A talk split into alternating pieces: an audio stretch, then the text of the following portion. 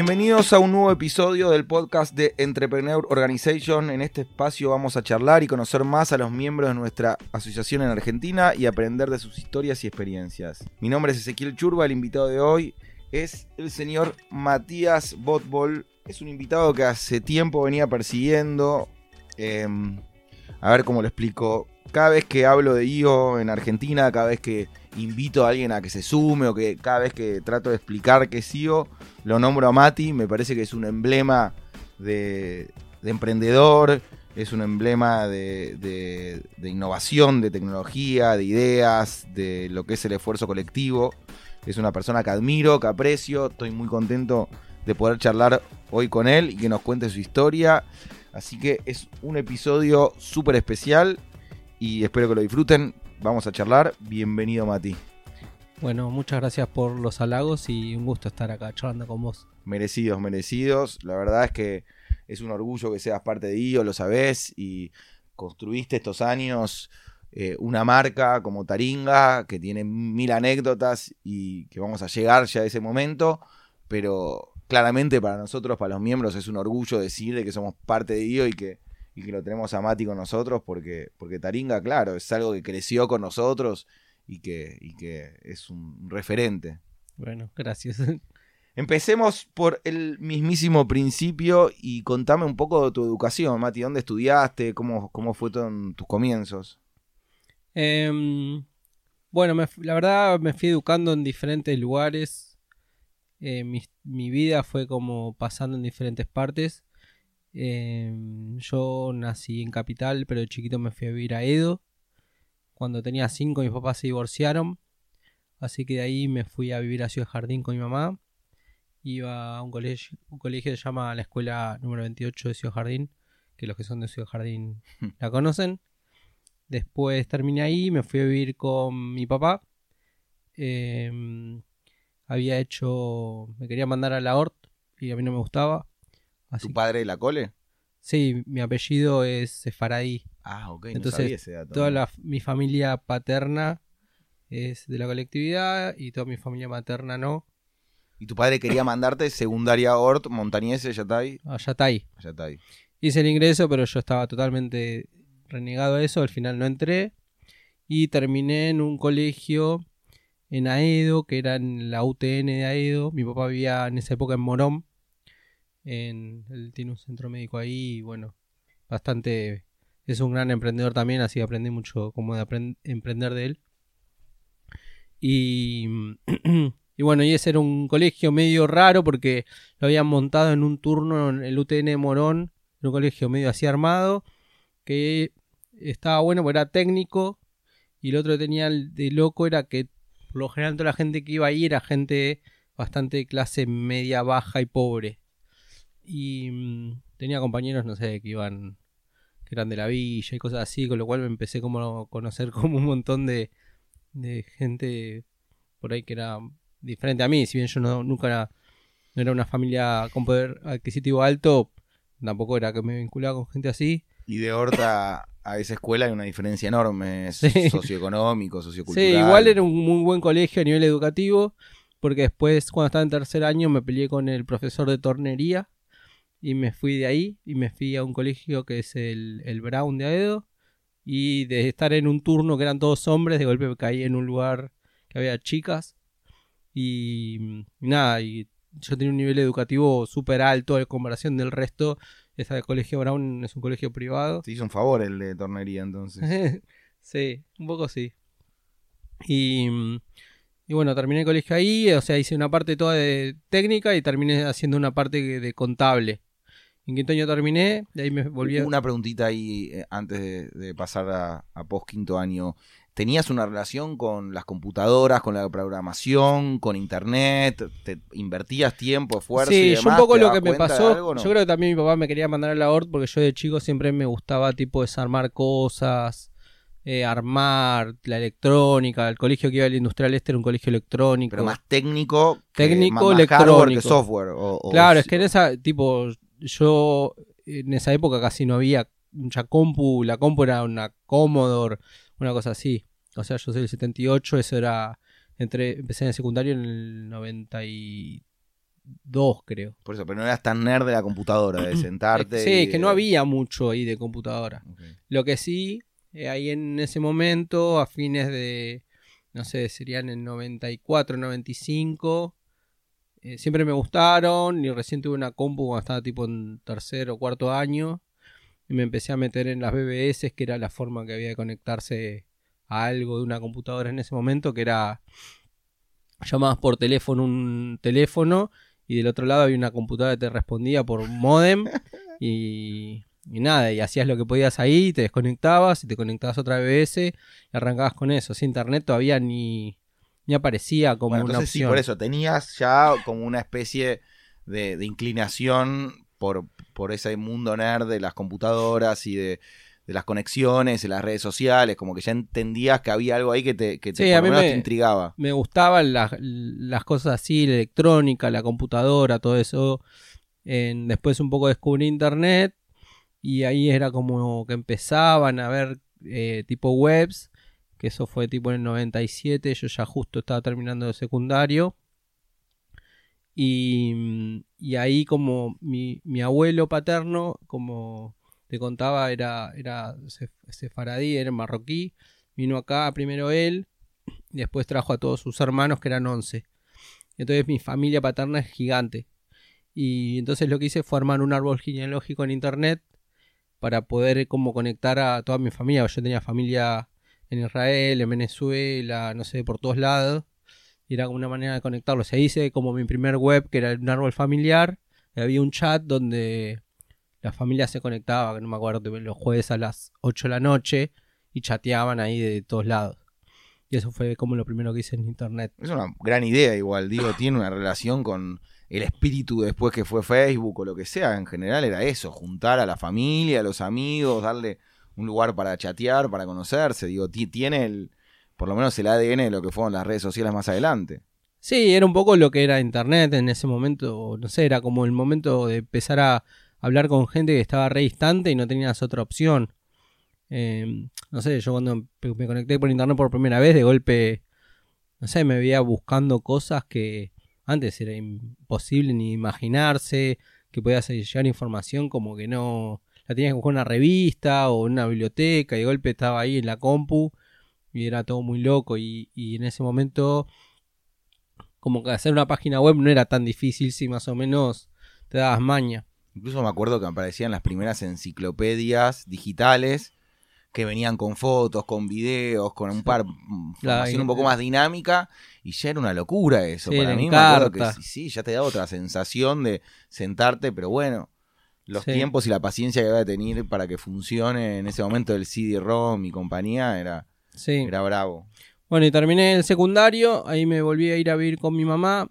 Empecé estudiando mm, el CBC para ingeniería mecánica.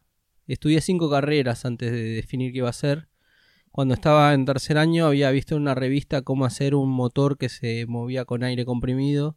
Entonces a mí se me había ocurrido una forma de hacerlo con imanes y hacer una especie de motor de movimiento continuo entonces dije, uy, estos tipos puede ser muy grosso. Y entonces quería estudiar ingeniería mecánica. Me metí en el CBC. Y en el medio yo me empecé a meter mucho más con internet. Empecé como a meterme en chats y cosas así. y Estaba como, lo único que quería era estar con la computadora. Y, mm, y bueno, ahí en el medio dije, no, tipo ingeniería mecánica no me interesa. Tenía álgebra que era un quilombo. Dije, voy a estudiar ingeniería de sistemas. Entonces pasé a sistemas, después mm, eh, no me gustó, después estudié diseño multimedial, no me gustó, qué sé yo, y bueno, fui así hasta que al final terminé estudiando diseño gráfico. Y en paralelo a eso, en el no... Gutenberg. Sí, en Gutenberg. Igual antes de eso, en el, cuando justo estaba en esa época haciendo el CBC para, para ingeniería y no sé qué, empecé a chatear con un flaco que muchos lo conocen, se llama Andrés Alterini, que él tenía una página que era lo mejor.com.ar y, y no sé, chateando con él me dio como laburo por chat. Empecé a trabajar con él, ¿Qué clase de laburo? hacía páginas web, él tenía como una especie de agencia que hacía páginas web y tenía un hosting. Y, y nada, fue para mí, yo siempre estoy, siempre que lo veo, pues me lo sigo encontrando y todo, eh, le digo, nada, vos me, me abriste este camino porque si no hubiese sido por él, yo por ahí terminaba laburando con mi viejo, qué sé yo, otra cosa.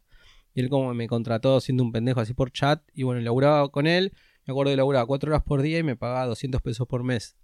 Y, y para mí era tipo un flash estar trabajando. El uno, el uno a uno, digamos. Sí, claro, voy a ganar, no sé, 8 mil pesos ahora, una cosa Pero así. bueno, empezás a hacer esos diseños y ya empezás a definir dentro tuyo que el resto de tu vida va a estar relacionado con internet y con como que em- empezabas a sentir más dentro que habías encontrado el camino. de Sí, yo decía, de esto quiero trabajar para siempre. O sea, encontré lo que me gusta, no me importa nada. O sea, no, me- no trabajaba ni por la plata, o sea, trabajaba porque aprendí un montón.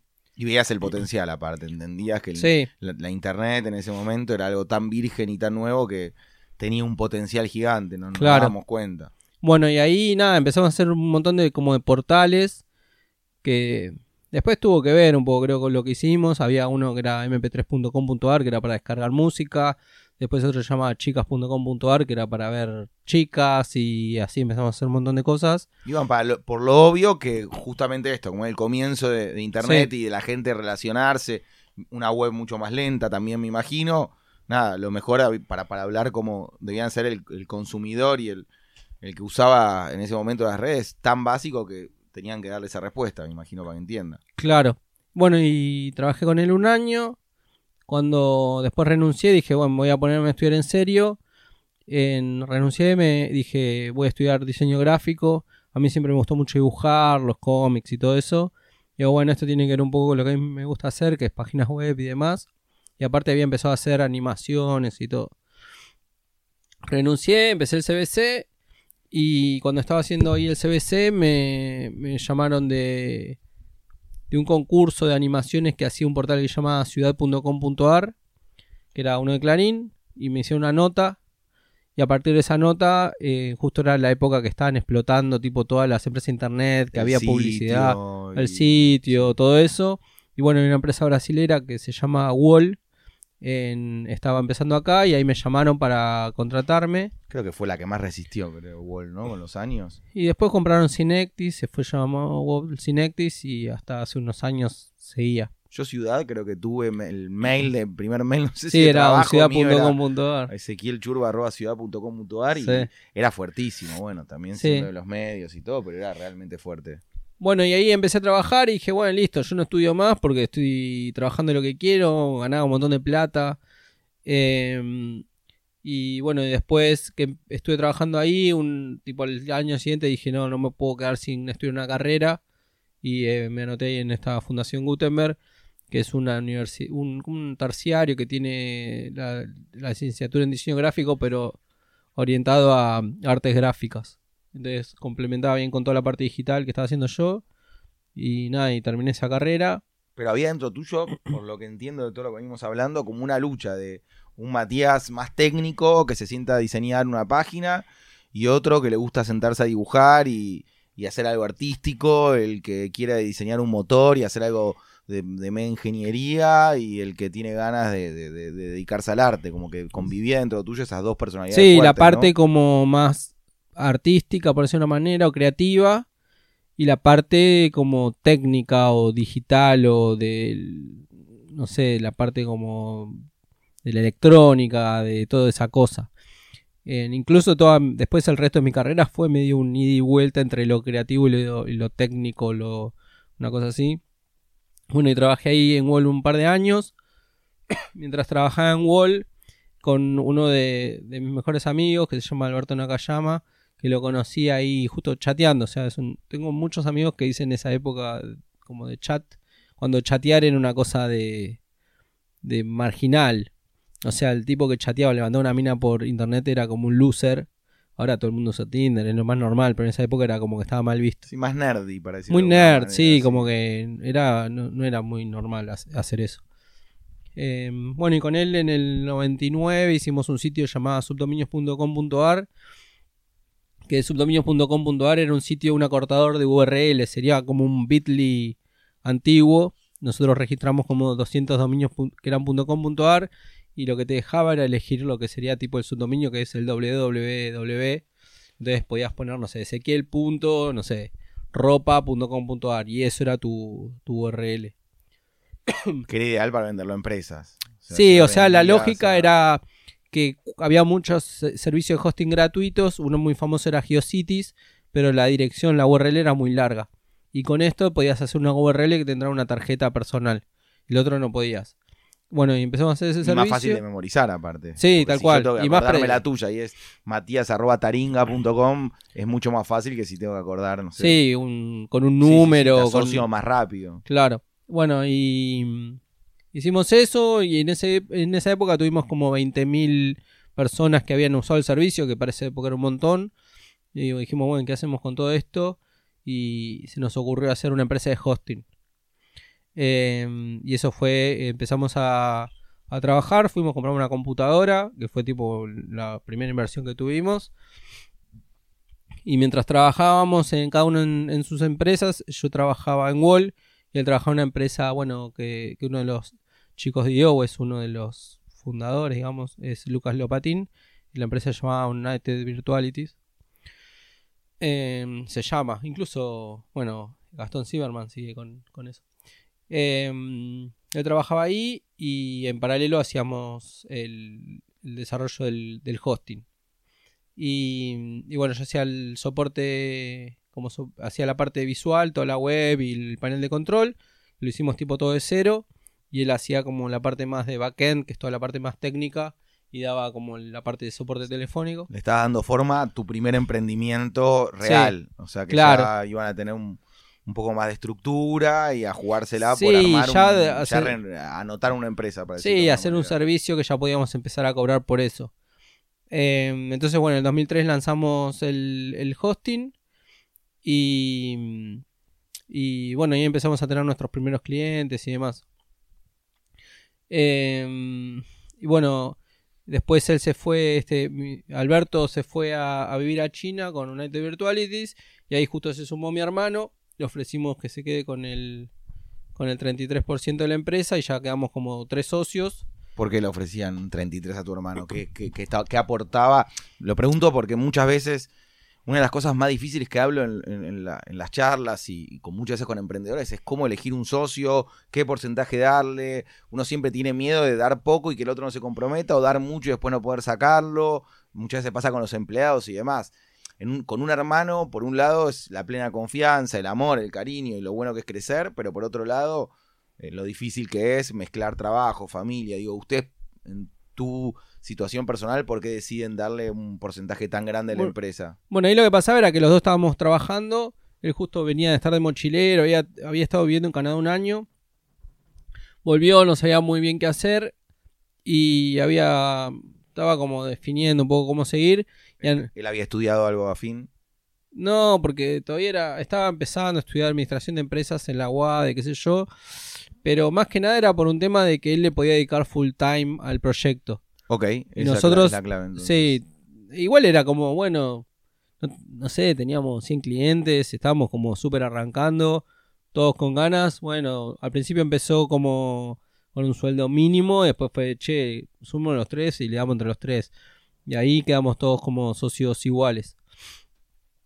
En- bueno, yo después, eh, cuando eso pasó cuando, cuando mi socio se fue, cuando Alberto se fue a China. Y bueno, ahí quedamos trabajando los ¿Por qué- tres. ¿Por qué se fue a China? Pues habían ido de United Virtuality, lo, lo mandaron a trabajar a China. Ah, lo mandan a instalarse, laburo, a que sí. se vaya... Y ahí sumamos a mi hermano y bueno, y ahí empezamos entre los tres. Eh, y, y bueno, y en el... Como no teníamos casi plata para... Nada de plata para hacer publicidad, empezamos a hacer canje de hosting por publicidad. Y, y bueno, y empezamos a hacer con varias webs y demás. Y una de esas webs era Taringa, que era un sitio muy, muy chiquito, muy incipiente, que estaba haciendo un chico que estaba en el secundario. Y a nosotros nos servía porque era un host, un, un sitio que tenía mucho programador y todo eso. Nosotros teníamos la política de hacer el marketing del hosting, era ofrecerle o darle hosting como gratuito a todos los programadores y diseñadores gráficos, porque entendíamos que funcionaba medio como un médico, en donde cuando vas a hacer un sitio web, va el, diseñador y te dice, bueno, el hosting usa tal, Igual que cuando vas a un médico y te dice, bueno, toma tal remedio. O sea, vos no te pones a investigar el remedio, vas a comprar eso y listo. Entonces le dábamos hosting gratis a todos los diseñadores y desarrolladores y ellos nos mandaban a todo el mundo de recomendado. Entonces empezamos a hacer eso. Y Taringa me decías que era un proyecto con un chico de 16, 17 años había empezado y había englobado un montón de, de otros diseñadores y demás. Y Tenía, estaban- sí, como muchos programadores ahí. eh, de- Taringa era como un, un espacio muy nerd, muy de programador. Y a nosotros nos servía como hacer el, el canje por eso. Y bueno, y estuvimos haciendo el canje con él, qué sé yo, mientras fuimos desarrollando la empresa de hosting. En el 2005 mi mujer se queda embarazada de mi primer hijo y yo le digo, bueno, eh, ahí yo ya estaba trabajando en una otra empresa que se llama Latin 3 y le digo, bueno, si, si no renuncio ahora no voy a renunciar más. En- entonces renuncié a mi trabajo. Ah, ok, con la mujer embarazada y todo, haces el salto Sí, a convertirte en un emprendedor 100% sin sueldo. Sin Eh. sueldo, sin nada. Igual mi mujer nada, estaba trabajando en hora, que él tenía un buen puesto de laburo, pero digo, bueno, si estoy tipo súper cagado en las patas ahora, cuando tengo un hijo no me voy a animar a, a hacer esto. Porque hay como una especie de cuestión psicológica, ¿viste? De cuando sos un empleado y tenés como esa especie de pseudo seguridad de que mientras haces un empleo está todo bien. Y cuando te mandas a emprender es como que te tiras un vacío que, que no sabes qué onda. Y yo, bueno, por eso un poco tomé esa decisión. Eh, renuncié y ahí me puse a trabajar más a full con mi hermano.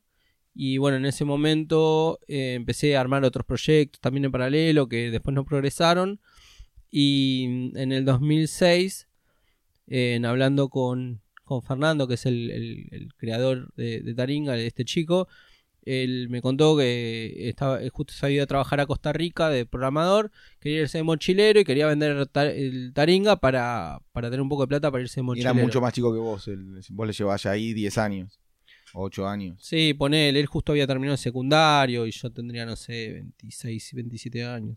26 años tenía. ¿Y qué era Taringa en ese momento? Nada, como un sitio muy chiquito, de nicho. Sin estructura, o sea, eran, todos trabajaban independientes. No, era de un chico, era un flaco, o sea, no tenía Sí, estructura, sí. no tenía empleados, no tenía nada, era un sitio muy amateur. Se te iba a vender sobre todo el URL y el concepto de, Sí. de Taringa. Claro, y a mí una cosa que me gustaba mucho que tenía Taringa era algo que había visto en Wall. En Wall había, era todo el formato portal donde había un montón de gente escribiendo notas como en un diario. Y tenía, en- junto con un programador, habíamos hecho dos secciones dentro del sitio, que uno era foros, que era como un foro, más de la vieja época, y una cosa llamada amigos virtuales, que era un, un lugar donde vos ponías tu sexo, edad, qué sé yo, y quién querías conocer, era un viejo, tipo un Tinder viejo, Me acuerdo, porque para la gente, ciudad, igual, esos lugares, era casi la internet. Como que era muy difícil navegar. No existía Google, no, no, no, te, no era tan sencillo como Claro. hoy. Entonces, si entra- entrabas a esos lugares y te daban información, pronóstico del tiempo, te daban como un montón de servicio, algo de viajes, como que te, te- te eran un... Ahora me, me estás haciendo acordar, me había olvidado, pero es verdad que la, la vieja internet era entrar a estos 3, 4 sitios, ni siquiera los diarios estaban online. No, tal cual. Eran como esos portales que te daban todo. Entonces Sí, sí, tenía. noticias, o sea, era como un lugar para ir a investigar y jugar un poco. Sí, y esas dos secciones era lo que más tráfico tenía. Eso, eh, amigos virtuales. Los foros y el chat.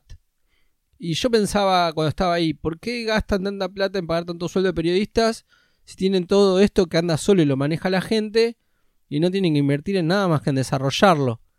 Y Taringa lo que tenía, que a mí me gustaba, era que no tenía una lógica, que después es lo que pasó a ser una red social o en ese momento las web 2.0, donde es una plataforma donde es la gente la que le carga el contenido y no es la empresa, digamos, como pasa en un diario o pasaba en estos portales. Entonces, cuando uno, yo lo pensaba, decía, esto puede tipo escalar al- hasta el infinito, porque cuanto más gente hay generando contenido, encima más, más información hay, más gente atrae, más gente va a cargar información y así es un círculo que nunca termina. Que esa, podríamos decir que es la idea madre de Taringa, que la iba formando en tu cabeza, como es el, es el emblema de... de- de- de- Claro, exactamente. Y pensá que en esa época no, no había Facebook, no había Twitter, no había nada. Era como, bueno. Eh, y lo otro que tenía que a mí me gustaba a nivel costos es que nosotros no hosteábamos nada, ni imágenes, ni archivos, ni nada, sino es solo texto. Que cuando uno tiene servidores, lo más caro es el bandwidth, que es esto, o, ah, también hay parte de, como de procesamiento de datos, pero el hecho en ese momento era muy caro hostear imágenes y todo eso. Y vos querías tener links. Claro, y esto era solo links y las imágenes siempre las traía otros servidores, con lo cual el costo era muy bajo. Y fue lo que tuviste que explicar los próximos 15 años de tu vida, ¿no? De que vos tenías Sí. links, porque Más cada vez que vinieron a, a acusarte de, de entregar información, películas, música, todo lo que, todo lo que te, te fueron metiendo, que ya hablaremos, vos salías a decir, yo, yo tengo un link, señora, no Exacto. tengo nada que ver. Claro, yo no hosteo nada. Por eso, pero bueno, esa sutil diferencia muchas veces eh, ante la justicia, me imagino, habrá y, sido más, más y difícil. por ahí lo entendíamos nosotros, pero no lo podía entender cualquiera en ese momento. Y me equivoco también, Napster y otras, había como otras ideas parecidas dando vueltas por el mundo con esa bandera de los que queríamos un poco más de esto, de que la información sea más libre y que, y que sea un poco más dinámica, ¿no? Sí, la diferencia era que nosotros, como técnicamente no, digamos, realmente no hosteábamos nada, a diferencia de Napster u otras plataformas, real- era como, eh, como un Google en un punto, o sea, no todo te mandaba a otro lado, con lo cual nosotros no éramos Sí, pero de alguna manera yo cuando quería buscar un disco que no podía comprarme iba a Taringa y encontraba el link donde, Sí. me- donde estaba el disco. Ustedes no, no, no ponía play ahí, pero de alguna manera el disco me lo daba Taringa. O sea, ese, en eso se parecía a Napster. Claro, en Napster vos podías escuchar el disco y en Taringa no, pero la Sí, información... hay una cuestión la- técnica que hace la diferencia en- entre la responsabilidad que tiene un, uno y el otro. Porque, digamos, si yo te estoy diciendo públicamente en tal dirección pasa tal cosa, o eso está tan público como para el que va a cometer un delito, si fuese un delito, como el que puede ir y evitarlo el delito. ¿Entendés? Si yo voy y te digo, en tal lugar hay un cabaret o no sé, lo que sea, o venden droga, Vos podés ir a comprar la droga o podés ir a buscar, sos la policía y lo vas a buscar y lo detenés. Pero a mí no me hace de vendedor de droga por eso. Mm. ¿Me entendés? No, Distinto es si yo te doy bueno, la hace droga. poco dieron de baja, no sé, el, el- como decís esto de eh, algunos rubros del- del- de los clasificados porque de alguna forma lo mismo, no vendían la prostitución, pero la publicaban y con todo esto ni una menos, dijeron, bueno, basta de rubro 69, no podemos publicar más eso. Digo, es, es la Sí, misma está- discusión. Está bien, te lo estoy llevando como un caso extremo de un delito como y con los chicos, grave. por ejemplo, de Cuevana, ¿cuál es la diferencia? Ellos sí eran más explícitos poniendo La diferencia con Cuevana es que según entiendo, ellos eran los que cargaban la información de ellos forma... subían el link. a- Claro, nosotros, vos si entrabas en Taringa, buscabas un disco y lo descargabas, yo no era el que cargaba ese disco. Más, yo ni sabía que eso estaba en Taringa. Porque por la cantidad de información que se sube, es imposible técnicamente poder chequear todo eso. O sea, si yo voy y subo un disco hoy a Facebook y vas y le decís a Max Zuckerberg, ¿cómo vos no sabías que hay un- una cosa ahí? Y Max Zuckerberg te va a decir, yo qué sé todo lo que hay ahí. O sea, hay tanta información que no puedo controlarlo Pero todo. aparte, yo fui gran usuario de Taringa de chico y muchos links eh, que te bajabas eran una sorpresa, ¿viste? Vos Podías ibas a buscar algo y de sí. repente, Era otra cosa. de después más adelante empezaron a aparecer como los usuarios más certificados, los clásicos, puntos y demás, y ya sabías quién era más serio subiendo una cosa o la otra, sabías quiénes sabían de música y subían buenos discos y quién... Pero al principio eras todo sorpresa, te bajabas y con la espera que era... Y aparte que estamos hablando de una época pre-Mac donde también había mucho virus, entonces Sí. tenías que tener cuidado con lo que ejecutabas porque Sí. se te iba la computadora a la vez. Pero Bueno, bueno, y- no, no, no, nos sí, volviendo un poco. El chico este viene a ofrecerte que le compres la. Ni siquiera la idea de Taringa, la idea de un. un No, tipo vendía y- Taringa Mm. entero. Le preguntó a varios tipos conocidos, a nosotros nos gustaba, entonces juntamos los ahorros que teníamos y se lo compramos. El chico un feliz a los 17 años haciendo un éxito y yéndose a Costa Sí. Rica y habiendo vendido Sí. su primera empresa, un éxito. sí. Em, y. ¿Seguiste hablando con él? Sí, ¿Siguió en sí, lo contacto? sigo, hablo bastante seguido. La verdad que tengo buena relación con él. El padre biológico de Taringa sería. Sí, exacto. Yo, yo le dije una vez, ahora hace poco en un proyecto que estamos armando, le dije, yo tengo un hijo adoptado, tipo, vení y sumate porque, porque vos lo pariste. Qué genial. Eh, bueno, y le compramos el sitio, que fueron 5 mil dólares lo que pagamos por eso. Y ¿Y lo, por qué decís comprarle y no crear uno vos que vos tenías los accesos para crear y demás? No, ¿Qué- y qué- porque ¿Cuál es el valor gustaba- agregado que le ves para comprarlo? nos gustaba la esencia, este, como esta lógica. Em, no sé, era Pero- como que es más fácil arrancar con algo que ya está un poco validada la idea que empezar de cero y empujarla. Pero vos tenías que meterle ahora a eso que te estaba dando él, meterle tu concepto que traías de Wall y esa idea de- del... de compartir Sí, era como. Eso era lo que a mí en lo personal me gustaba y a mis socios también, como un poco les gustaba esa, esa idea. Aparte, estábamos haciendo una cosa que se llama eh, propiedades web, desarrollo de propiedades web, que es. Vos agarrás, haces una inversión chica por el desarrollo de una plataforma, un sitio, o lo puedes hacer con una app. Y eso después lo, como que lo popularizás, le metes publicidad y empiezas a generar una renta mensual. Entonces estábamos haciendo sitios de ese estilo. Uno tipo que llamaba GeoIP Tool, otro Mi PageRank y cosas así. Entonces esto era como un jugar un poco más grande. O sea, si veníamos haciendo como si fuesen departamentitos, esto era comprar un mini shopping. Y decíamos, bueno, tipo esta guita la podríamos recuperar en tanto tiempo. Y si sigue así, tipo, en, no sé, en tanto tiempo recuperamos y después ganamos un poco de diferencia. Entonces, bueno, compramos Taringa. Ahí como que se tomaron varias decisiones. Una era qué hacer con el nombre. Taringa, viste, es un nombre medio que suena vulgar, es como medio raro. Y lo que nos pasaba era que nuestra empresa de hosting se llama Wirus, que es W-I-R-O-S. Y cada vez que hablábamos por teléfono con alguien le teníamos que deletrear el nombre del- del- de la empresa. Y Taringa lo que tenía como de particular es que es una palabra medio rara, Pero no te lo olvidas. no te lo olvidas No, y como es- la escuchás le escribís. Sí, sí, sí, no, y te la dicen una vez y te la acordás, es como tiene Sí. una fuerza tremenda. Y eso fue como diciendo, bueno, tipo, no nos gusta a nadie ese nombre, pero tiene esa magia, así que se lo dejamos. Y tiene algo muy argentino, no sé por qué, no, no sé ni qué significa, pero tiene Sí. como una argentinidad, o tal vez nosotros que, que somos nacionalistas y siempre peleamos por, por, por algo propio y con la competencia, Taringa siempre fue como nuestro emblema, de alguna manera, frente a todo lo que había afuera. Sí, pero- a mí me sonaba muy liaculiaki, viste, tipo, no sé, una barajame la bañera, una cosa así. Eh, como medio esa cosa. Bueno, y lo que dijimos fue, bueno, mantengamos el nombre y regamos todo el sitio, mantengamos la base de usuarios y los contenidos. Reprogramamos todo. Y eh, Taringa en ese momento tenía contenido que se llamaba no apto, tipo contenido porno. Y teníamos que tomar una decisión con eso.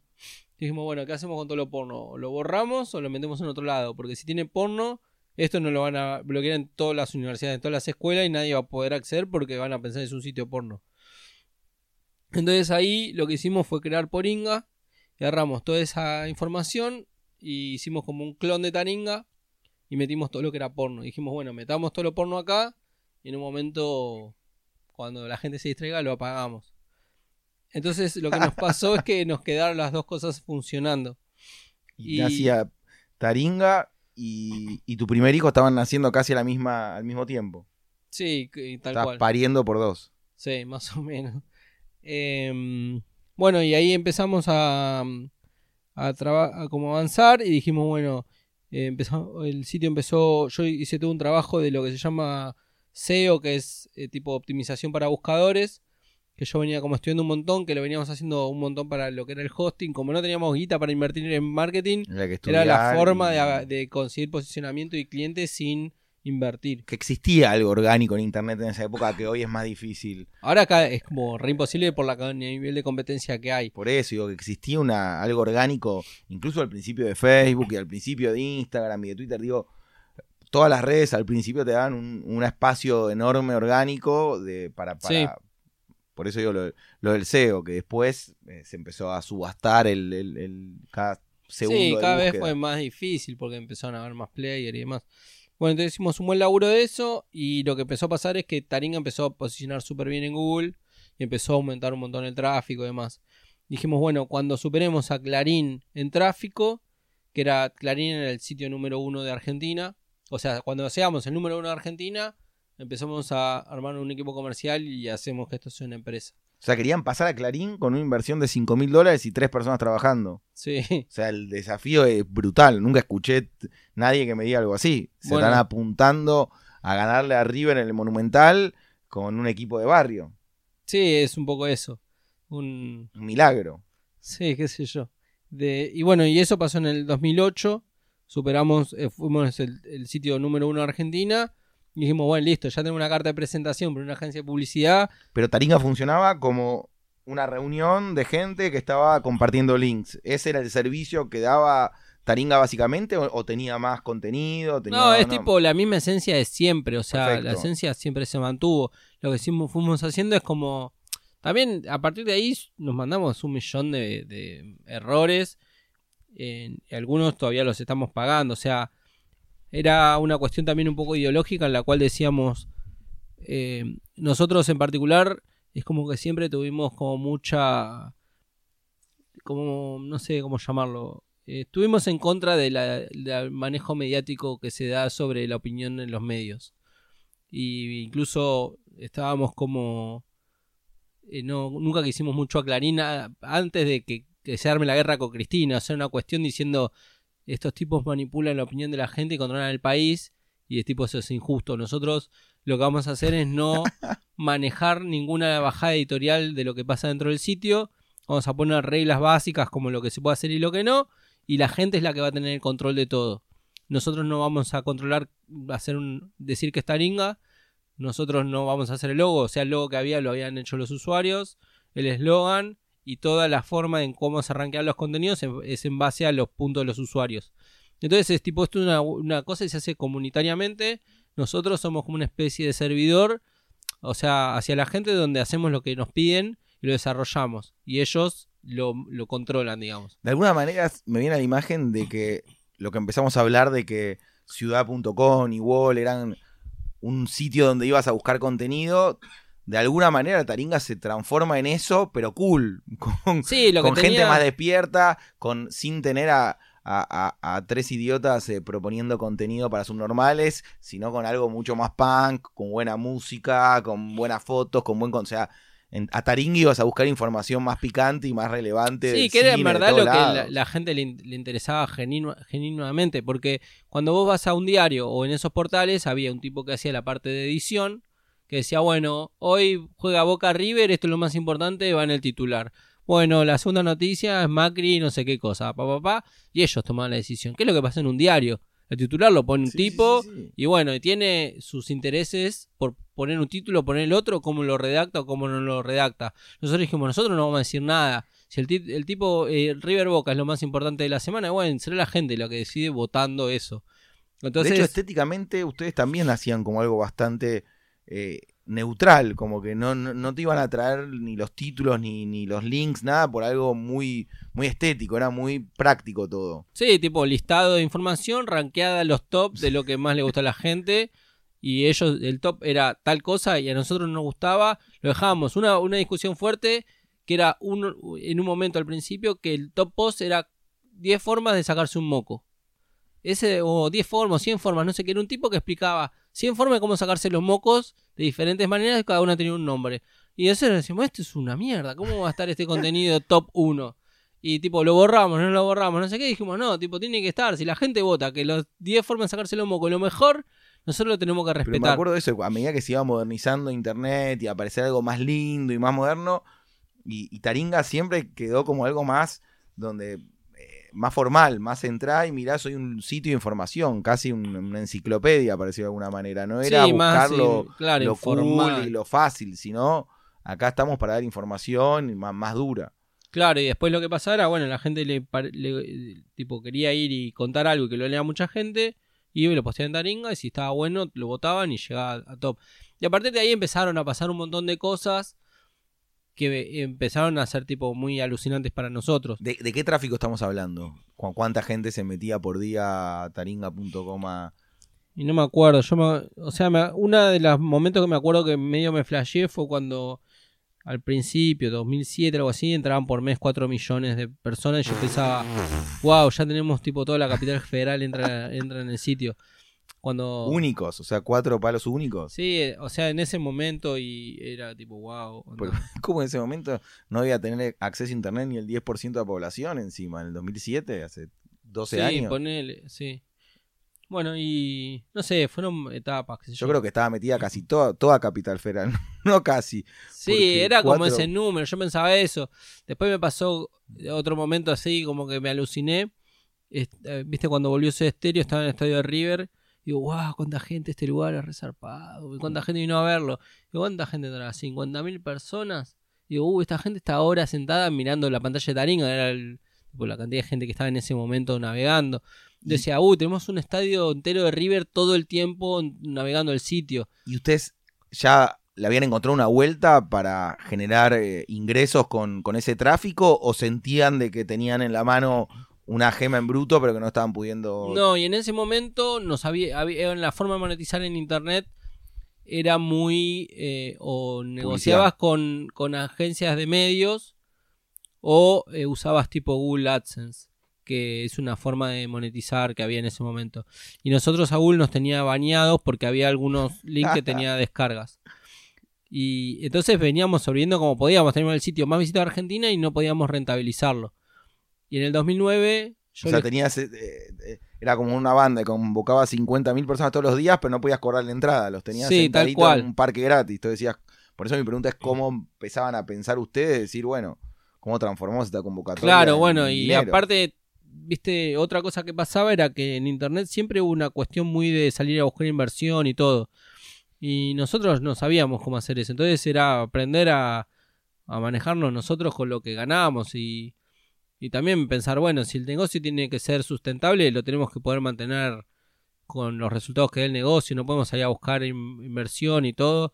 Yo me acuerdo cuando empezamos con, con mi socio Alberto, estábamos laburando en una época juntos en Wall y teníamos subdominios teníamos un banner, unas cosas así, y nos llegó un cheque por 100 dólares. Y yo le digo, mirá, te ganamos 100 dólares. Digo, y miramos, tengo una empresa donde había 100 empleados. Y digo, nosotros dos ganamos más plata que toda esta empresa, porque la empresa estaba quemando guita. Y a mí eso es como que me flasheaba decir, tipo, yo hice algo que genera 100 dólares por mes y estos tipos tienen 100 empleados y pierden no sé cuántos millones por día, ¿viste? Y entonces era como esa cuestión de que teníamos que hacer algo que, que genere Pero mi pregunta es, en ese momento que ustedes tenían tanto nivel de tráfico, ¿no vinieron a tocar en la puerta eh, inversores? Sí, nos eh, quisieron comprar. Yo creo que por eso mismo, gente que vos decís, bueno, no encontrábamos el camino, pero cuando sos un éxito, no, no, la gente se empieza a acercar. bueno, uno de los que nos quiso comprar en su momento fue fue Clarín. Te estoy contando todo muy salteado, no está como una línea histórica. No importa, vamos. En, ponele, sería en el 2000, 2008, 2009 nos llamaron de Clarín, dijeron, bueno, nos interesa invertir o comprarles la empresa. Y como te decía, nosotros estábamos bastante enojados con Clarín. Y dijimos, bueno, sí, gracias por todo. Nunca les hicimos una oferta, ni nada, no volvimos a hablar con ellos. Y como no dimos en respuesta, ellos tomaron la decisión de, hacer como un clon de Taringa que llamaba Tipete. Em, y entonces lo que empezaron a hacer es como eh, tenían ese sitio de llamada Tipete, pero nadie lo usaba porque era de Clarín y nadie quería ser parte de Clarín. empezaron a copiarnos el contenido. Entonces mandaban tipo una llamada scrapear, que es tipo entra una computadora, lee el contenido y lo como que reescribe en su sistema. Y nosotros empezamos a descubrir que nos estaban robando el contenido. Entonces se armó como una guerra contra Clarín y empezamos a ver de qué forma lo, combatíamos. Entonces empezamos a ver desde dónde nos estaban robando el contenido y empezamos a hacer postos llenos de porno.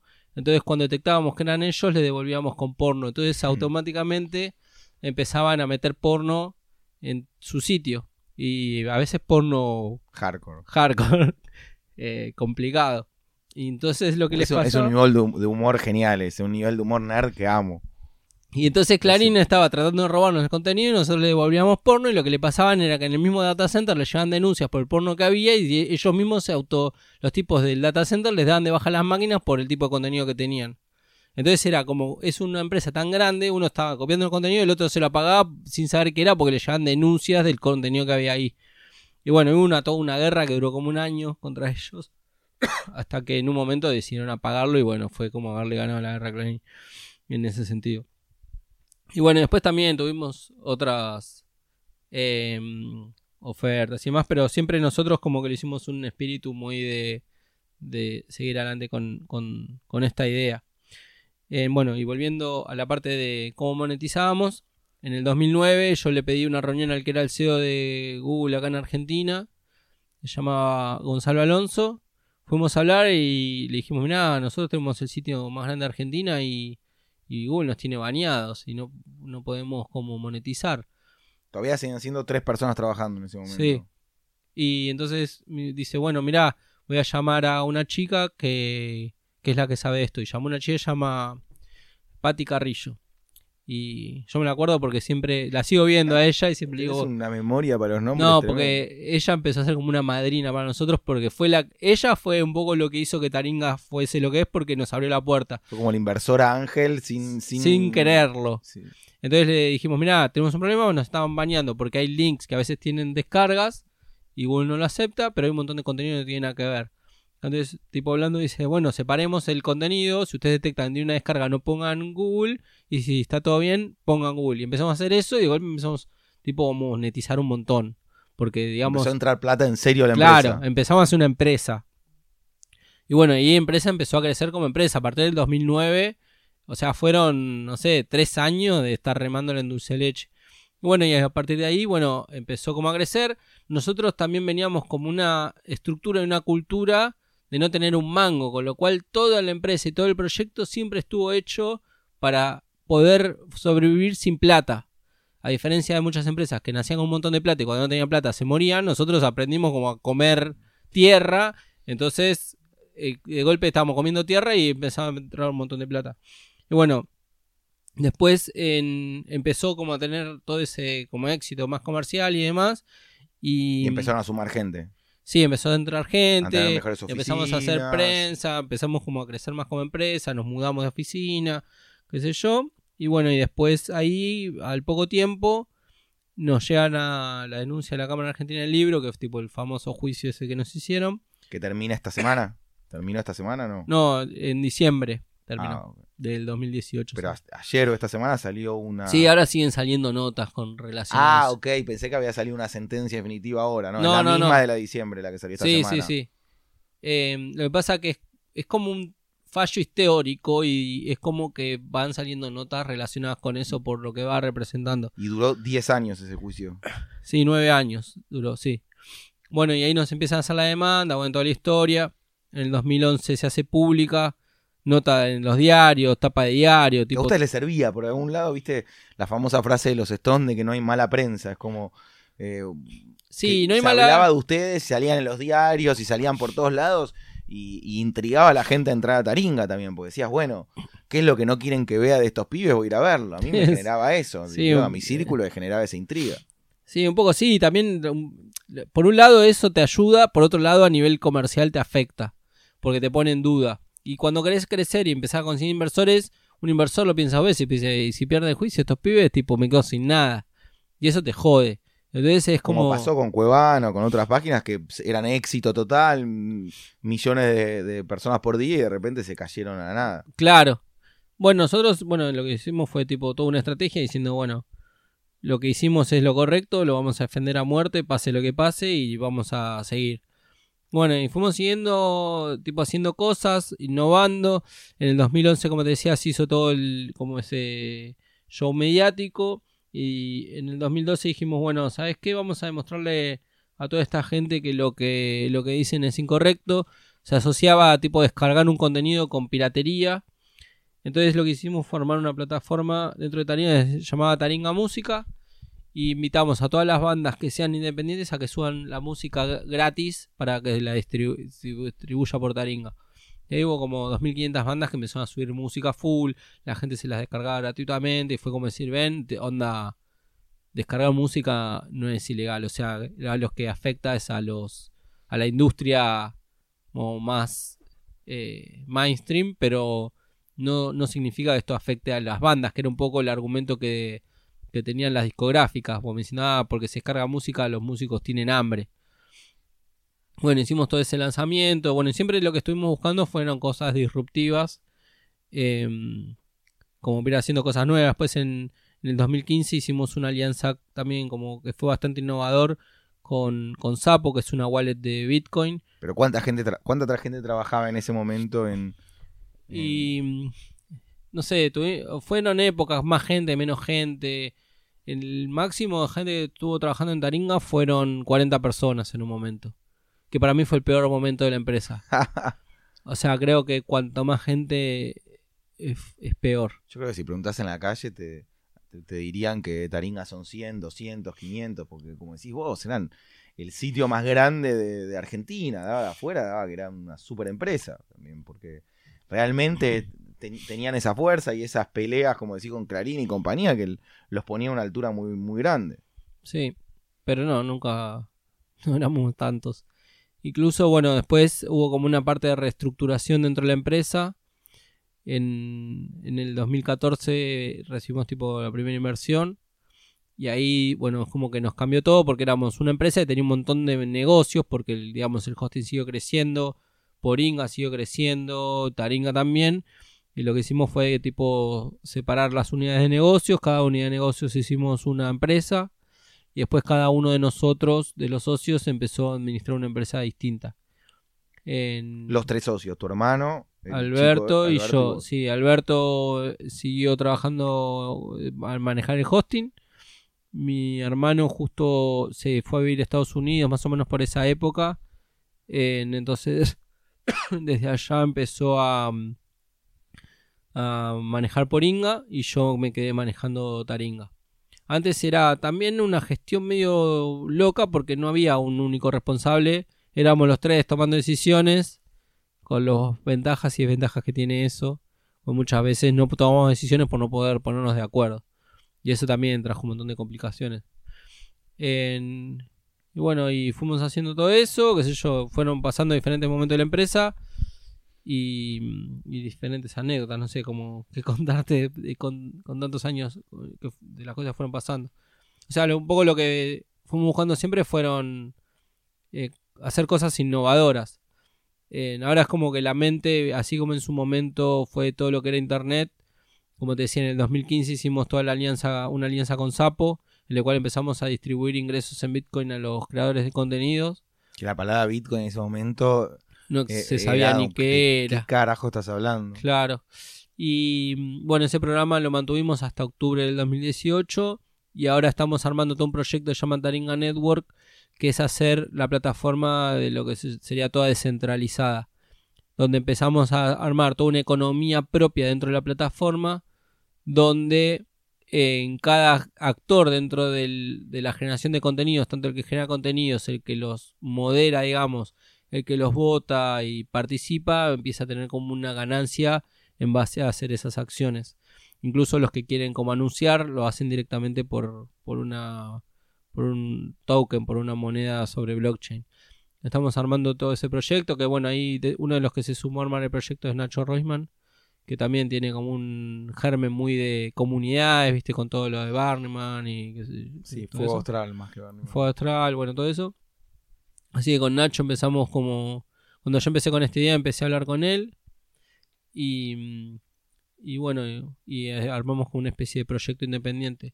Me lo contaste vos cuando estabas armando, me acuerdo, la cripto de, de Taringa y me me pareció genial esto de que ya de alguna manera los editores de contenido, los generadores y, demás puedan tener una retribución y vivir de eso o ganar un, dinero que les sirva. Eh, nada, le está, está, generando nuevos puestos de trabajo y una filosofía. Sí, es un modelo de mucho. Reconocer a algo que claramente durante los últimos 20 años fue muy indie, muy, muy de, de, nerd y de, de, eso, repartir y meterse en los contenidos. Entonces, empezás a reconocer después de una larga trayectoria esa, ese valor. Sí, hay un valor que está muy perdido y que vos cuando lo ves es que los que crean contenido y las empresas donde se crea, contenido ves quién es el que se termina quedando como con ese valor agregado que genera la, gente. Yo lo pensás en una plataforma como Facebook, decís Mark Zuckerberg, el top 10 más rico del mundo, y claro, tiene millones de personas generando un montón de contenido, regalando su información, que no cobran nada por el valor que generan. Bueno, él te da la plataforma para que vos después lo monetices. Si vos tenés en Instagram un millón de seguidores, claramente lo empezás a monetizar y a generar dinero con eso. O sea, él, te da esa plataforma y te une con los cientos de millones de, Sí, pero se puede. De audiencia, o sea, no te paga el directo, pero te deja que vos. Te, te, da la plataforma o como si fuese un canal de televisión gratuito para que vos después vayas y Sí, pero hay un montón de valor ahí que, que no lo, quien lo, lo, está generando no lo percibe. Y, y, está bien lo que vos decís, pero decís, oh, pero vos le sumas mucho más a Instagram que eso. Tú, lo que vos haces vale mucho más que, que esos seguidores. y entonces hay una especie de injusticia en cómo se hace esa distribución de, de, de la, del valor que genera cada uno de los participantes. Entonces un poco la propuesta es lo que permite, digamos, como la blockchain o las criptomonedas y todo eso, es armar un sistema económico que es independiente a cualquier modelo en el cual es autónomo y autodistribuido, descentralizado y una vez que se genera no hay un control sobre eso, sino que es la propia gente quien le da el valor y lo construye. Lo dijiste, el que crea el contenido me vende a mí que tengo una marca de ropa para que compre la publicidad para, sí, o vos mismo participar. Generás un buen contenido y eso hace que la gente le guste, te, como que te paga por eso. Y bueno, y vos sos parte de esa red y cuanto más valor hay, ese, ese token digamos, empieza a tener más valor. Y bueno, quienes apuestan primero también empiezan a tener más, más valor a futuro. Y bueno, es una dinámica en la cual vos generás cuando lo pensás económicamente, todo el valor que genera alguien cuando participa en una plataforma social, eh, la misma gente que genera ese valor es quien percibe el valor generado. Que ahora eso no funciona de esa manera. Es lo que te falta para terminar de construir. Armaste un, un mundo virtual que funciona con gente atrás y si podés generar esa cripto y dinero físico que funcione, nada, le terminás de dar un, un, 3D de vida a ese proyecto. Sí, un poco también lo que está pasando es que todo lo que es la blockchain y las criptomonedas están en un estadio que es como la Internet del 94. En lo cual es una tecnología súper zarpada que va a cambiar cómo funciona el mundo, pero todavía está en un momento muy incipiente donde la, el poder tecnológico que tiene todavía es un poco pobre, entonces no permite que escale lo que va a pasar en los próximos años es que eso va a escalar como escaló Internet y por ahí dentro de 10 años estemos usando un sistema económico que es hoy tal vez impensado, que parece ciencia ficción, y en ese momento pensás, uy, ¿te acordás cuando sacaba la billetera o no sé qué cosa? Y te parezca absurdo como nos parecía absurdo leer la noticia en un celular hace 15 años o 10 años porque no sabíamos, no podíamos ni imaginarnos que iba a existir tipo un smartphone. Entonces va a pasar eso y un poco la idea es poder entender esa tecnología y poder como generar algo nuevo, como anticipándose a lo que uno, digamos, yo creo que puede llegar a pasar. Y un poco es el, proyecto en el cual ahora venimos trabajando y bueno, ahora justo estamos empezando a armar el, el primer modelo económico relacionado con eso y lo estamos ahora por lanzar en, en dos o tres meses.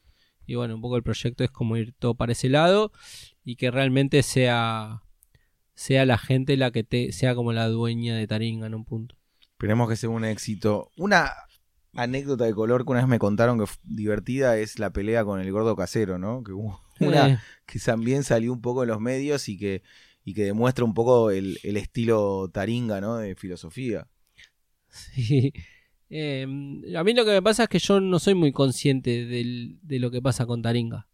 Ni, ni, ni cuán conocido es la gente.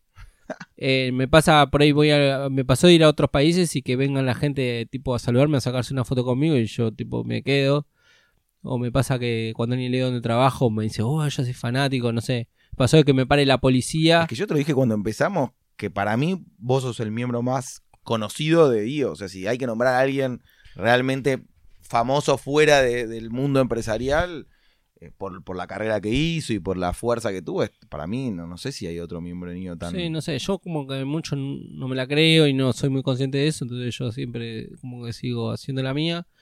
Y con Casero lo que me pasó es que mm, este Federico Wimeyer siempre fue como muy atento con nosotros cuando arrancábamos, viste, el de TN Tecno, el que claro siempre nos dio un espacio, siempre como que fue muy buena onda con nosotros. Y una vez pasó que este Alfredo Casero, ellos estaban arrancando con DN Tecno, me acuerdo que, este Federico me contaba que, que lo estaban haciendo como medio adonone, porque ni siquiera le estaban pagando. Y se habían disfrazado de Papá Noel, no sé qué, y Casero los, los bardeó por Twitter. y yo pensé, este tipo que siempre hizo de payaso, bardea estos flacos, la estaba un tipo remando, y me dio bronca. Entonces yo lo, lo puteé y le dije, que, qué sé yo, gordo, eh, ladrón, anda a vender huevos, no sé qué, le, dije una cosa así. Y, y el tipo me respondió, viste, yo lo puteé como un comentarista de cualquiera. Y bueno, empecé a discutir con Alfredo Casero. Y me empezó a putear y en un momento puteó a todos los taringueros y como ven, porque... Ah, los- pero llegó a Perros de la Calle también, o, o con- o la historia la contaste en Perro después. No, lo que pasó es que se armó todo un quilombo y en un momento puteó a, tipo al- a, tarin- a los taringueros. Dijo, bueno, y todos esos virgos taringueros, coge nunca, no sé qué, los puteó y eso lo leyó los usuarios de Taringa. ¿Para qué meterse con Entonces se organizaron y lo empezaron como a trolear a morir, consiguieron el teléfono y lo empezaron a llamar todos los días, tipo a las 4 de la mañana. Y lo- el tipo levantaba el teléfono y lo reputeaban. Y entonces el flaco este, casero se empezó como a volver loco y me empezaba como a decir a mí, cortala con tu gente, pues se creía que yo los había mandado. No, el tema es que los había puteado y se le fueron al, al humo. Y entonces empezó así, yo tipo dije, che, no puteen más a casero, no sé qué, bueno. Y como que después él hacía videos de YouTube pidiendo que la corte, puteando, no sé qué, hasta que en un momento la cortaron. Y después un tiempo más, un par de años, y yo iba escuchando la radio, un sábado a la mañana, que viste, yo nunca escucho la radio, y estaba casero, uy, este gordo, no sé qué. Y de golpe dice, no, sí, ah, ¿y qué pasó con Taringa? Me dice, no, sí, el de Taringa me puteó, imagínate, era como que Bill Gates me esté puteando, como el Bill Gates de Argentina me esté puteando, y yo digo, chao, este tipo quedó marcado por esto. En- y no sé, y bueno, y la pelea esa salió en los diarios, todo. Si alguien lo había escuchado en Perro de la Calle, en una, en una radio, me acuerdo que me dijo, che, escuché en la radio a Casero hablando de Taringa y de Mati. Digo, Sí, puede ser. de risa. Sí, igual también lo que pasaba, mi hermano fue columnista de Perros en la Calle y también Ah, hablaba mucho de Taringa. En- con Fernando Peña también tuvimos bastantes historias, él Genio, también fue Fernando. muy un taringuero. Eh, qué sé yo, nos pasaron historias muy locas. Justo hace poco estuve en un evento que me invitaron de IBM en Silicon, ahí en San Francisco, y empecé a hacer una lista. Cada vez que íbamos a cenar le contaba alguna historia de Taringa. Y me hice una lista, tengo, no sé, como un 50 historias bizarras. Nos va a tomar un par de capítulos de podcast. No, y surgió la idea de hacer una serie y ahora empecé como con la idea de hacer una serie tipo de televisión como una especie de sitcom con la historia de Taringa y, y, y las cosas que nos fueron pasando y bueno, a ver qué onda. Así que está eso como un... No tenemos para escuchar las 50, pero sí me gustaría que me cuentes un poco más entonces de, de este eh, presente de Taringa y una duda más, ¿los vinieron a buscar de afuera también cuando tenían este eh, eh, éxito tan importante en Argentina y, y también repercutía en otros países porque Taringa era consumido por un montón de países, pero vinieron a buscarlos para replicar o para, para estar presente? Sí, la verdad que no nos vinieron a buscar así. es raro también lo que pasa con, con el proyecto, como con Taringa, es como un bicho raro en el mundo de Internet. No fuimos nunca, va, nos fundieron en el 2014, uno de los que nos invirtió es Lean Cesac. Eh, salvo ese tipo, ese momento, no, no recibimos inversión, crecimos súper orgánicos, somos como súper regionales. En Estados Unidos, tipo, no, no nos conocen mucho cuando contás lo que sos, tipo, se sorprenden. Y, recién es como que intentamos en un momento hacer una. eh, ir a buscar más capital y poder crecer como más general, pe- como más regional o más fuera de, lo que es hispano. Pero como estaba el tema del juicio, nos resultaba muy difícil. Ahora, bueno, en diciembre gana- terminamos ganando el juicio. eh, y, y ahora con todo lo que estamos haciendo el proyecto cripto es un nuevo momento como para salir a, a, a crecer a nivel más de escala global. Eh, una de esas, por las razones que me estoy yendo a vivir a Austin, tiene que ver con eso. Eh, así que es como ahora en una nueva etapa dentro de Taringa. C- ¿Cómo es eso de Austin? ¿Te vas, te instalás, tenés- vas a abrir unas oficinas ahí? tenés eh, ¿Cómo es la, la idea? No, lo que estamos haciendo ahora en, en la empresa es como una filosofía de trabajo remoto. Los chicos, eh, actualmente solo, la, casi, el 90 casi todos los chicos solo van a trabajar los lunes y viernes. El resto de los días trabajan de la casa. Y lo que quiero un poco implementar es una lógica donde se trabaje todo de forma remota y armar una empresa como más remota y más global. Creo que un error fue haberse quedado en Argentina y como pensar en el modo argentino y no pensar de una forma mucho más global. Y, y bueno, mi idea es ahora desde Austin empezar a... Es como un, un lugar bastante estratégico porque está muy cerca de México, que México es uno de los mercados más grandes que tenemos, también todo lo que es el mundo más hispano, yankee, está todo por ahí, Texas y todo eso, con lo cual también sirve como para abrir muchas puertas. Y Austin es una ciudad que está creciendo un montón a nivel de desarrollo tecnológico Con lo cual está bueno para el, el tipo bueno, de empresa. tenés ya 20 años de experiencia, eh, tenés, sos dueño de una marca que es mega reconocida y sos muy joven. O sea, que creo que si vas a empezar a reconocer, a recorrer este camino internacional y a buscar más inversión y crecer, hoy en día en el mundo emprendedor sos mega reconocido también vos como, como, como empresario. Entonces, Mm. está buenísimo. No es que estás más cerca de retirarte, sino que está buenísimo esa eh, la filosofía más parecida a la de Juan Martitei de, de tener empleados libres y remotos. Ah, si vas a empezar a recorrer ese camino, no me parece tarde, sino que me parece temprano y está buenísimo. Sí, yo creo que también cuando uno trabaja en este tipo de, empresas como más que van por una cuestión de innovación, te permite estar todo el tiempo aprendiendo algo nuevo y experimentando. O sea, de golpe poder experimentar con todo lo que es la blockchain, con hacer trabajo, una empresa que sea toda remota. Son cosas que otras industrias por ahí no te dan la oportunidad de hacer esos experimentos, ir aprendiendo y como ir innovando desde ese lado. Y es un poco creo lo divertido. Para cerrar un poco la parte empresarial, estos últimos años invertiste, mentoreaste, fuiste socio, te metiste en otros proyectos o tu cabeza estuvo 100% metida en el mundo taringa. mentoría de proyectos, no soy de invertir en proyectos, soy más de la inversión tradicional. Em, y ayudo a emprendedores y todo eso. Pero O no te metiste, no abriste nuevos negocios ni nuevas empresas. Por ahora no. Seguramente tiempo empieza a armar proyectos nuevos. También lo que pasa es que eh, tengo tres empresas, soy socio de tres empresas en- y tengo algunas otras cositas más chiquitas dando vuelta.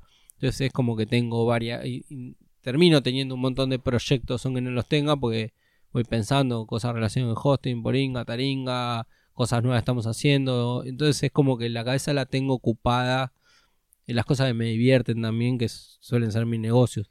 Pero dos casos de éxito que veo cercanos a vos.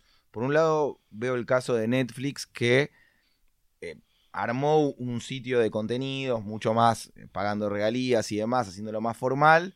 Y se puso como productor también, porque teniendo toda la información que vos tenés de, de- de todos los datos, de lo que la gente busca, fácilmente podés salir a producir. Después tenés otro caso que es Spotify, que también es mega formal y le paga a los artistas y demás, pero no produce absolutamente nada, ni creo que ahora hicieron algunos festivales, pero no se mete con los artistas ni como productores.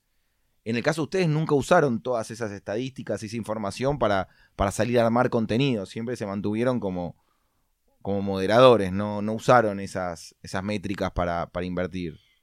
No, es que como te dije al principio, o sea, como que te, te termina, eh, si te pones a generar contenidos, terminas cayendo en una cuestión más de poder político, que por lo menos lo que pasa en Argentina o en Latinoamérica. La gente que genera contenidos lo termina haciendo por una cuestión de poder.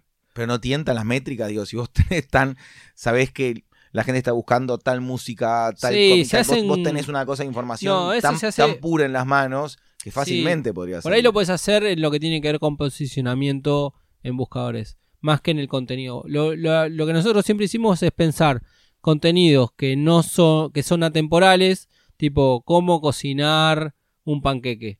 Eso lo van a buscar eh, hasta dentro de 200 años. Ahora, las medidas que sacó Macri hoy, mañana son noticia vieja. Entonces nosotros lo que hacemos en ese sentido es encontrar esos contenidos más atemporales y ayudar a que posicionen mejor en las búsquedas. Que eso es lo que te termina siendo una fuente de, de tracción de usuarios grande. Pero, digamos, no tenemos una política de generación de contenido. Es como una lucha siempre Nunca que hay se interna. tentaron por eso. Hay como siempre una lucha interna dentro de la empresa que es hacemos contenido o no hacemos contenido. Somos una empresa de tecnología o una empresa de contenido. Y hay gente dentro de la empresa, empleados, que dicen, nosotros tenemos que generar contenido. Tipo 9gag o algo así que hacen. Claro, y a veces, no, nosotros no, tenemos que hacer buenas alianzas.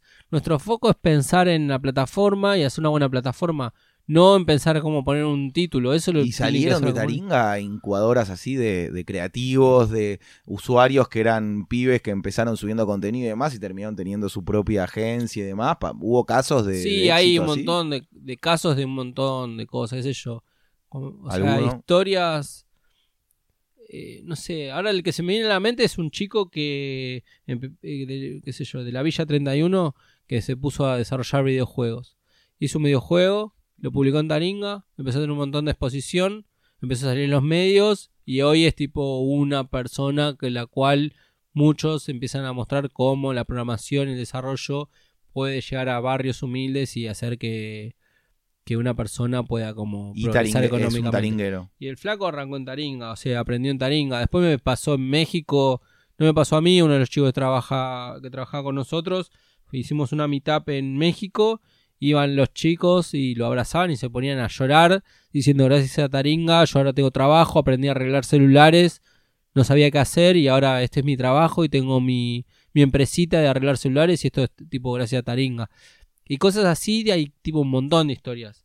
Eh, la más fuerte que, que a mí me, me pegó, que fue tipo también en 2008, es un chico que se llama Gonzalo Paso, que estaba buscando al padre y hacía como 13 años. Y, y él puso un post en Taringa y en 48 horas encontró toda la información de- del padre. Y yo dije, chao, tipo hicimos algo y a una persona le cambiamos la vida. Y a partir de ahí es como que fue como, ok, esto no es tipo para entrar a boludear y divertirse, sino que hay gente que esto le está cambiando su vida. Y a partir de ahí empezaron a pasar un montón de casos así, de gente que se casó, que se conoció, tuvieron hijos. Y entonces decís, bueno, onda, viste cuando pensás, bueno, ¿qué hice yo y dejé un legado?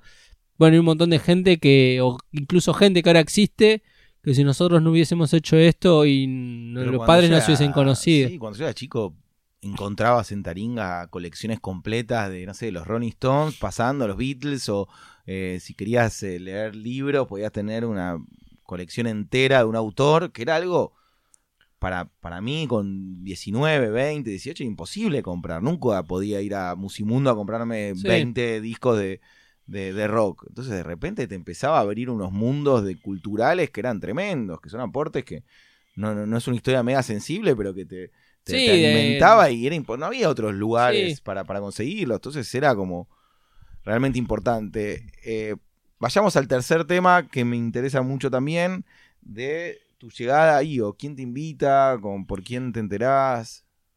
Me invitó. En... Yo antes iba a Vistage, tuve como 5 años. Y un día hice un asado en mi casa y con- que le invité a Diego Noriega a venir. Y me dice: hay un par de chicos que están organizando un- una organización en Argentina que desde afuera se llama IO.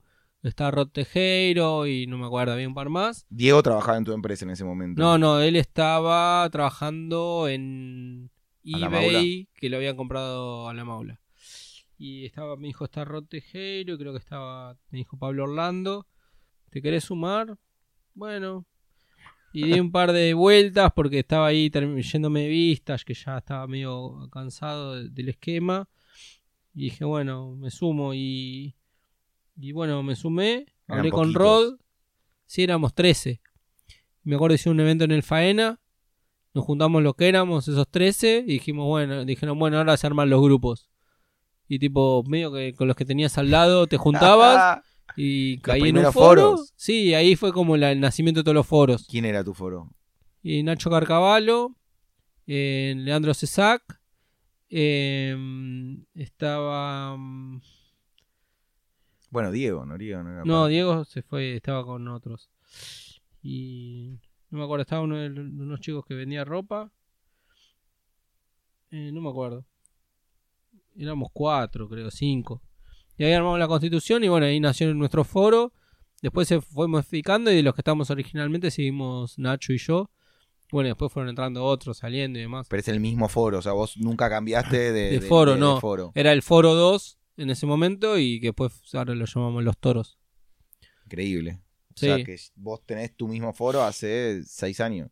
Y de 2013 creo que fue eso. Sí, seis años. ¿Y participaste de algún board? ¿Llegaste, tuviste alguna participación? Sí, participé del board de comunicación en el cuando empezamos. ¿Quién era el presidente? Pablo. No, Rod. Rodo. Y la verdad es que no, no hicimos una mierda. Era muy al principio. Eh, a veces me dan ganas de volver a hacer al- a algo. Me pasa que esto es como mucho quilombo y... Más ¿viste? ahora que te vas afuera, más difícil. Sí, no, pero también lo que me pasa es que, viste, no me quiero comprometer a hacer algo y después no puedo cumplir porque siento que, que, que no da, o sea, es como... eh, no cumplir con lo. ¿Vas con a seguir se eh, vía FaceTime, Skype, eh, call? sí. Sí, no cambias, o sea, no te vas a, a IO Austin. Austin. Seguís con No, IO Argentina sí, como em- puedes. Sí, en principio sí, más adelante veré un poco.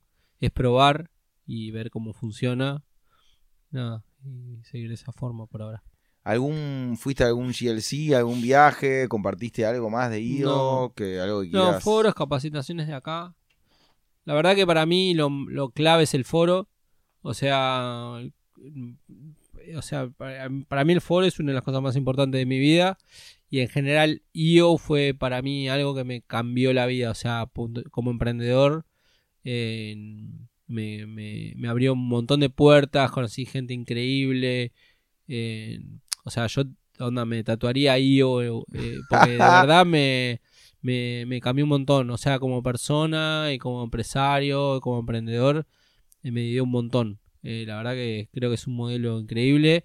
Como te decía, estuve en Vistas cinco años y no, no se le acerca ni un poco. Pero lo más importante que considerás de IO entonces es el foro. A vos lo que más te ayudó en todos estos años a crecer como, el foro como y el, persona y como emprendedor fue el foro. el foro y como, como columna vertebral. Después el capítulo Argentina también. O sea, la verdad que Conociste gente. Conocí gente increíble, gente que admiro, gente que, que me gusta escuchar. Como te decía, yo tipo me fui escuchando los, los podcasts que fuiste armando y tipo digo, wow, qué flash este flaco, como no sabía esta historia y como que ahora me ganas de ir a charlar y preguntarle cosas.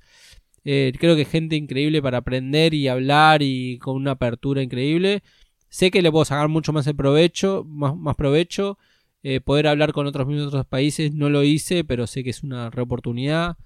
Eh, todavía es como que hay mucho, mucho para, para sacarle valor a IO. Eh, Bueno, que, Mati, increíble charlar con vos. Eh, Súper ansioso de ver algún día el sitcom o la, la historia de, de Taringa. Como vos dijiste, nosotros a tus espaldas siempre te llamamos el Mar Zuckerberg argentino. Creo que, que Taringa tiene esa cosa medio facebookense de, de red social a la Argentina con, con, con esa impronta. Eh, me encanta que seas parte de IO, me encanta que estés eh, con nosotros y ojalá que Austin te prepare mucho más y que nos vayas trayendo esa información, eh, que siga creciendo la empresa a nivel internacional. Para mí se lo super merecen, tienen un camino gigante por delante. Y a todos los que nos escuchan, si tienen la posibilidad algún día de juntarse a hablar, yo entré ahí hoy a los 3, 4 meses, creo que me junté con Mati a hablar, es un tipo abierto, interesantísimo, abierto a, a ideas, oportunidades, así que si tienen algo interesante no dejen de consultarle. Y bueno, hasta el próximo capítulo, muchas gracias Mati. No, un placer, muchas gracias por invitarme y quería hablando con vos por horas. Así que gracias. Gracias Mati.